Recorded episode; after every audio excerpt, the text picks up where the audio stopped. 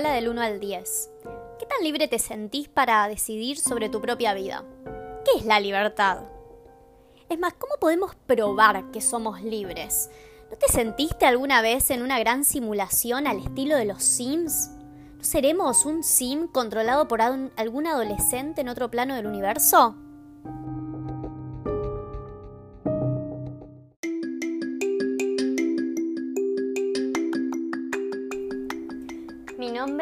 Julia Tartaglia y hecha la pregunta, les doy la bienvenida a Filosófica.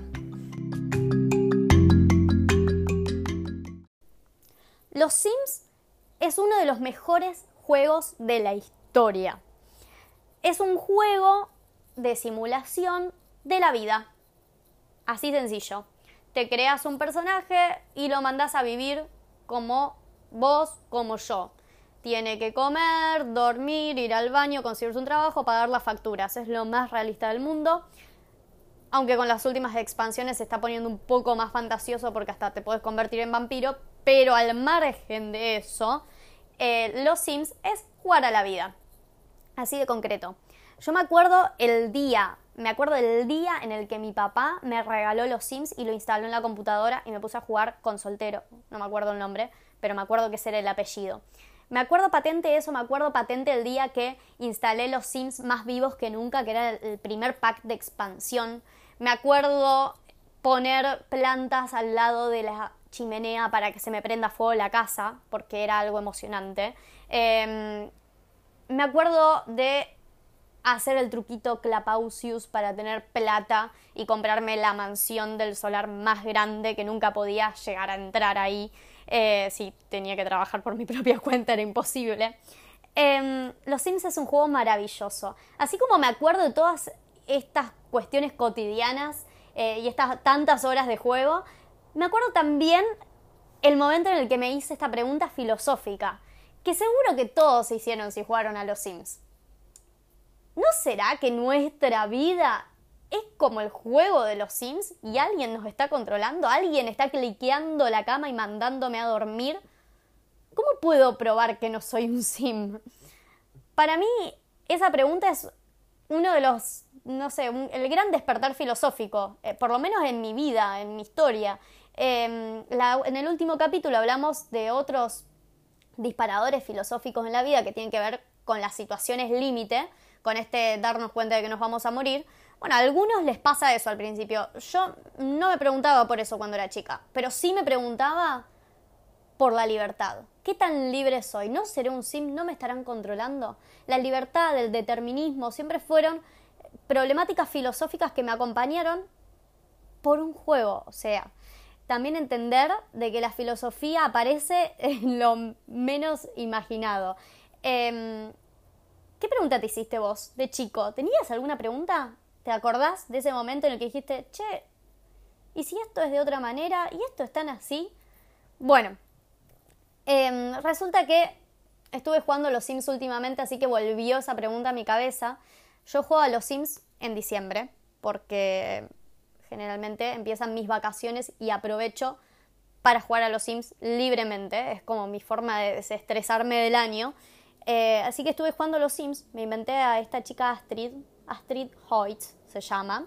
Em, es, no se dedica a la pillería, digamos. A ella le encanta hacer pequeñas maldades a la gente que la rodea, desde hacer bromas de mal gusto hasta robarles la billetera. La verdad es que ningún Sim del barrio quiere ser mi amigo o el amigo de Astrid, digamos. Eh, así que me tuve que crear a otro Sim que sea su amigo porque, y manejarlo yo porque si no, no había forma. Em, pobre Astrid. Astrid hace bastantes maldades, pero a mí la que más me saca de quicio es las que, a ver, tiene que ver con lo que hace cuando yo no le ordeno algo.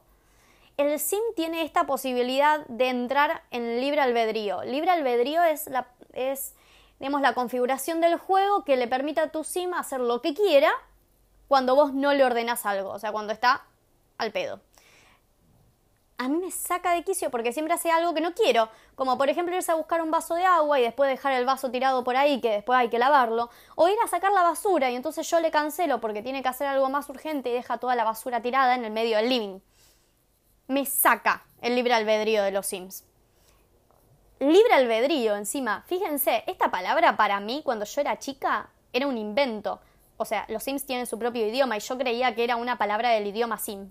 Perdón, no me juzguen, tenía 10 años. No tenía ni idea de qué significaba el libre albedrío, no sé ni cómo lo pronunciaba en su época.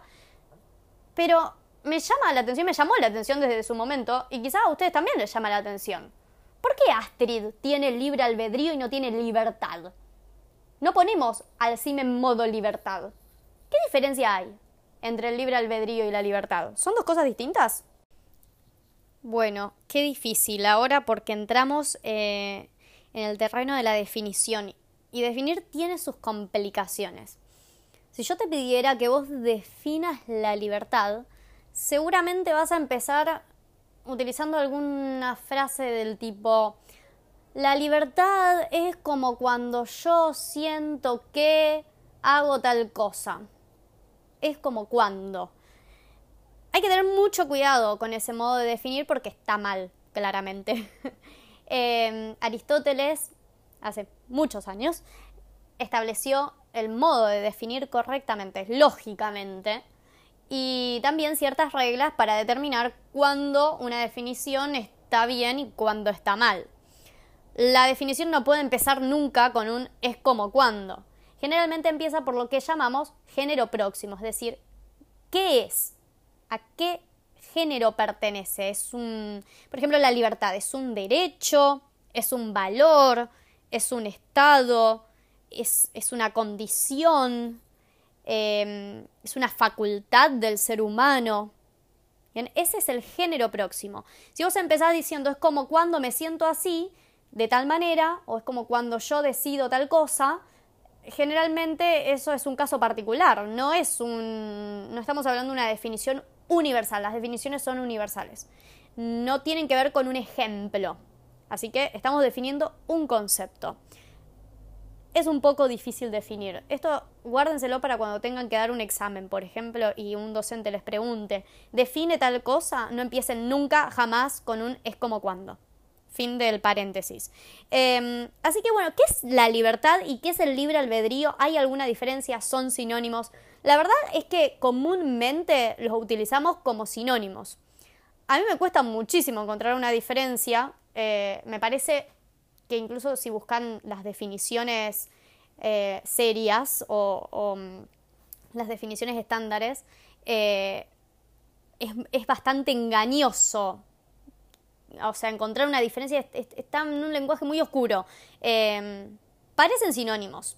Pero bueno, tiene que ver, en realidad, ¿qué sea el libre albedrío? Tiene que ver con qué entendés vos por libertad primero.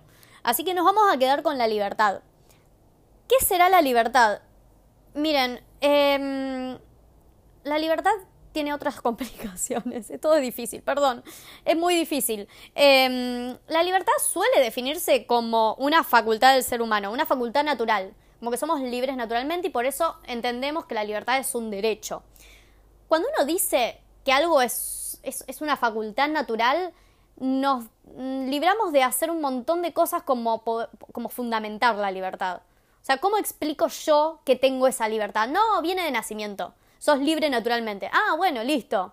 No tengo que explicar por qué soy libre, porque es natural. Vine así de fábrica. No, ya está, fin del asunto. Todos los seres humanos nacemos libres. Es, es como una salida fácil, no sé si me explico.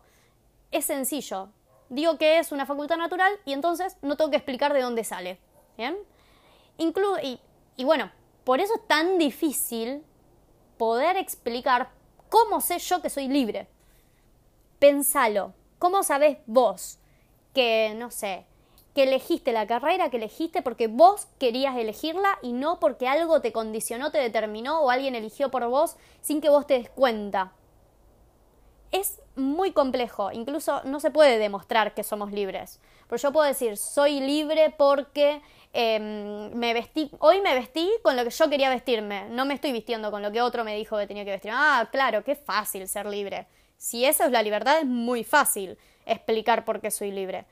La verdad es que no sé por qué me vestí como me vestí. ¿Me vestí porque yo quería? ¿Cómo puedo demostrar que lo hice porque yo quería y porque soy libre? Y entonces ahí estamos en una definición circular que se llama otautológica. Soy libre porque elijo lo que quiero y elijo lo que quiero porque soy libre. Fin de la demostración. Mal. Está muy mal. Pero no puede demostrarse de otro modo.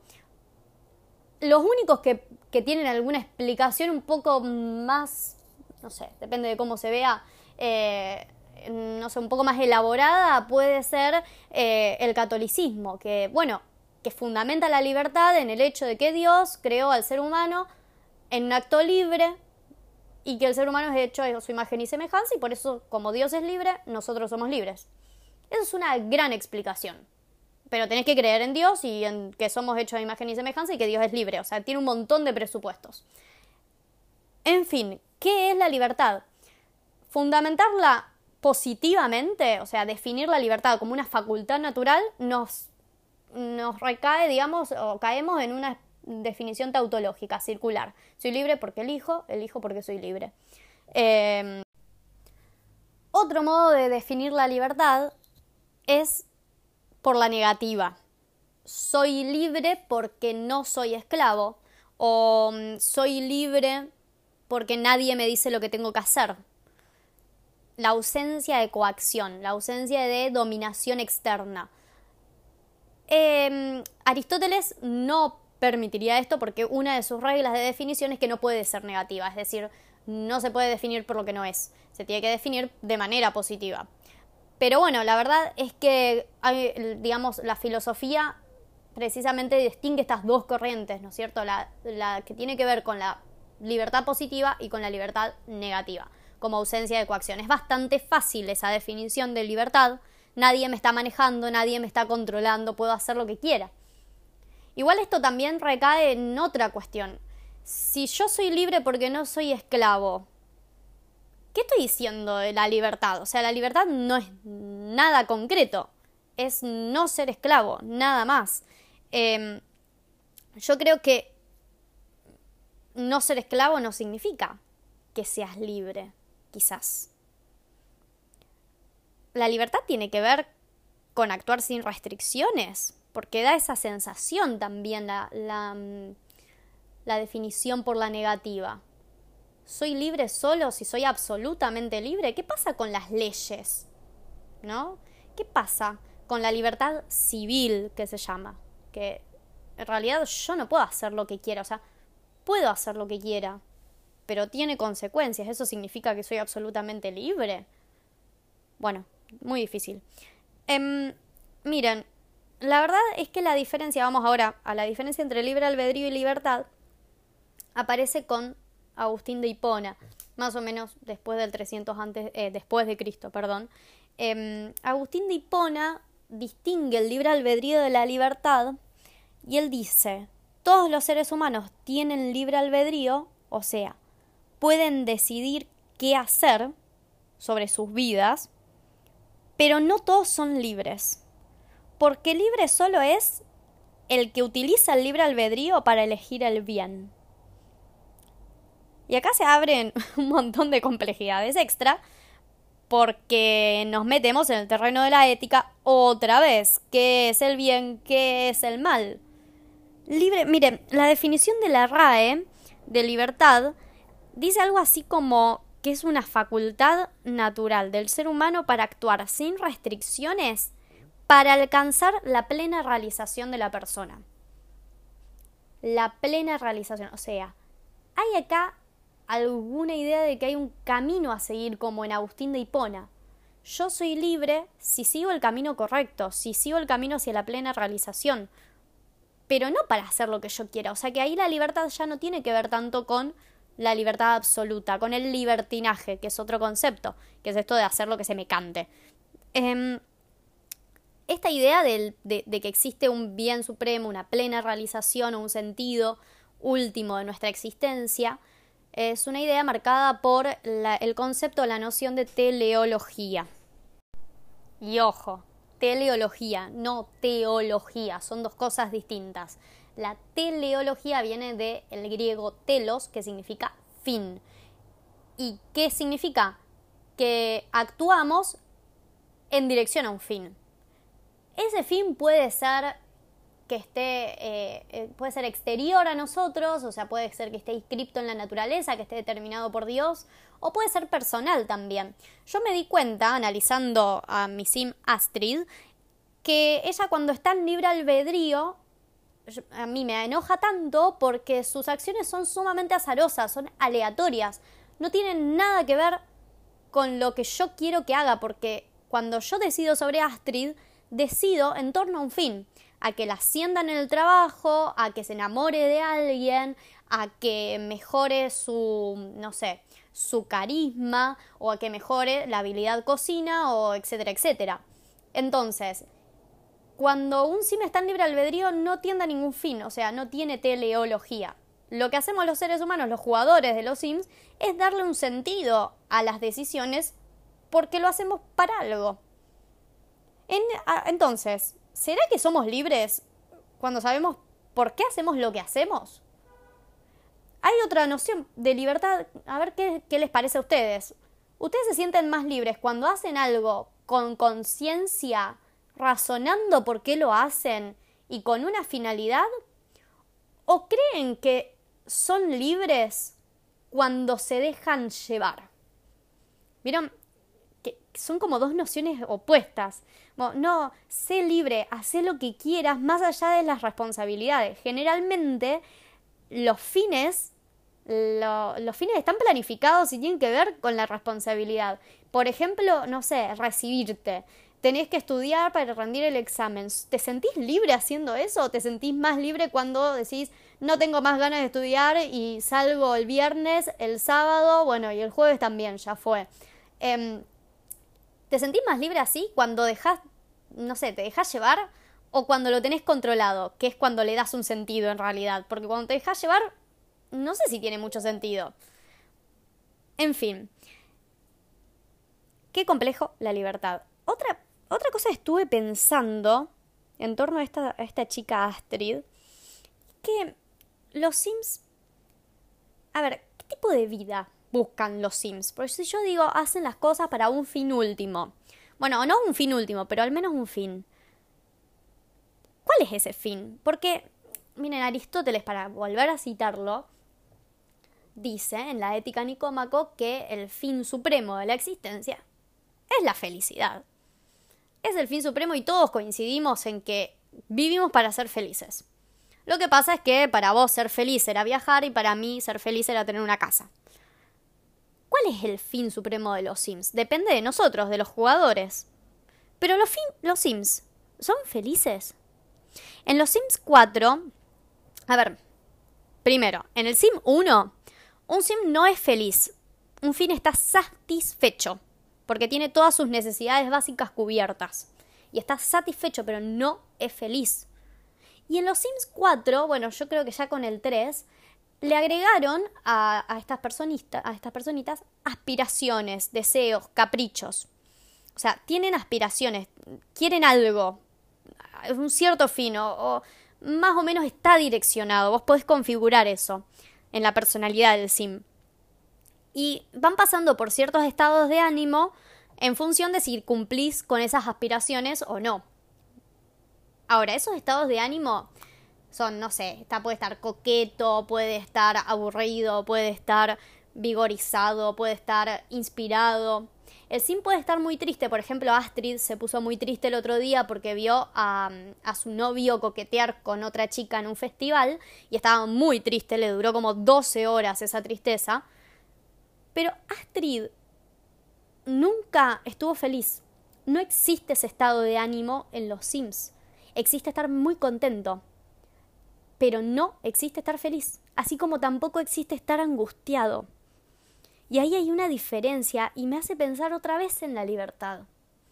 ¿Será que los Sims no pueden ser felices o no pueden angustiarse porque no son libres? Al fin este podcast hablando de la felicidad y no de la muerte. Igual ya termino. No voy a ahondar mucho más en eso, volveremos en otro capítulo. Para terminar, como siempre digo, las preguntas filosóficas te cambian la vida. No podemos probar que somos libres y demás, pero no es lo mismo despertarse a la mañana creyendo que mis actos surgen de mi propia voluntad que si creo que no son míos, que son ajenos a mí. Ya sea que me controla, no sé, mi inconsciente, si tengo una mirada freudiana, o mis genes, si soy más, no sé, determinista desde la biología, o si hay algún programador externo que está dirigiéndome, como los Sims, o si mi, entorno determina qué es lo que me gusta, cuáles son mis preferencias, qué es lo que hago, la moda, lo que dicen los demás. No es lo mismo despertarse de un modo o de otro. Y al final de cuentas sí creo que descubrimos algo que tiene que ver con dos emociones o dos eh, experiencias concretamente humanas, la felicidad y la angustia. ¿Qué tiene que ver la angustia en todo esto? En otro capítulo. Buena semana.